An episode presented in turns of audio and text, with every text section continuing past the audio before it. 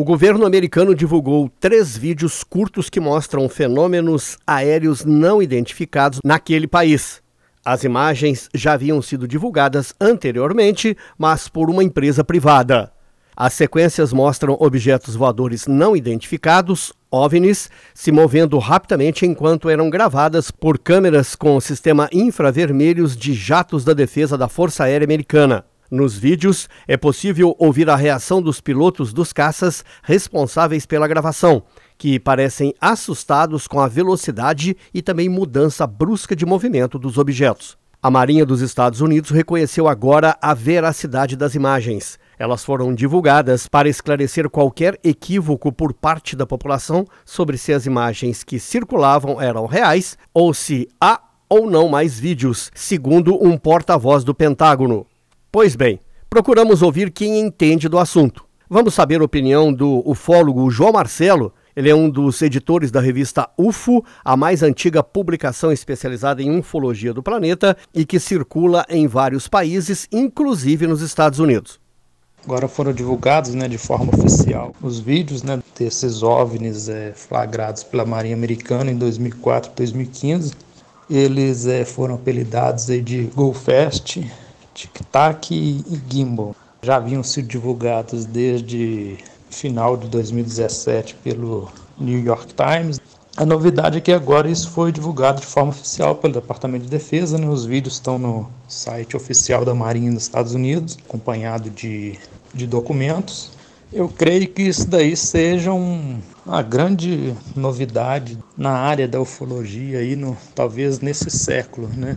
porque Acompanhado da divulgação desses três vídeos, foi revelado que, o, que a empresa de um bilionário do setor aeroespacial dos Estados Unidos, o Bob Bigelow, a empresa dele, a Bigelow Aerospace, ela foi contratada pelo Departamento de Defesa para analisar alguns metais estranhos, metamateriais, né?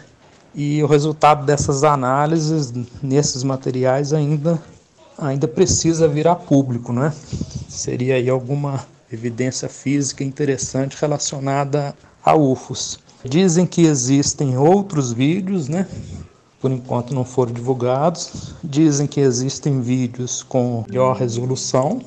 A gente aguarda a divulgação. Agora, o próprio senador, o, o Harry Reid, que foi um dos que criaram é, um programa de investigação do Pentágono sobre OVNIs, que funcionou durante cinco anos.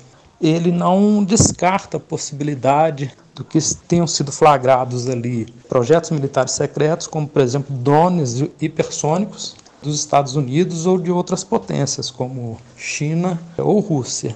Quer dizer, na minha opinião, ou é algo desconhecido, que aí a gente pode considerar a possibilidade de ser algo de fora daqui, ou, na minha opinião, é que possa ter sido testes de dispositivos secretos. De qualquer forma, é um avanço, né? O Departamento de Defesa e o site da Marinha dos Estados Unidos divulgar isso de forma oficial. O Pentágono diz que são FANES, né? Fenômenos aéreos não identificados. Mas de qualquer forma, eu considero um avanço e a ufologia a ufologia está comemorando aí pelo mundo afora. Ufólogo João Marcelo para a Vanguarda FM. Já que o governo americano reconheceu pela primeira vez na história a existência de seres extraterrestres, fica a pergunta: e a aparição e captura de supostos seres de outros mundos aqui em Varginha ocorrida em 26 de janeiro de 1996? Quando a verdadeira história vai ser revelada?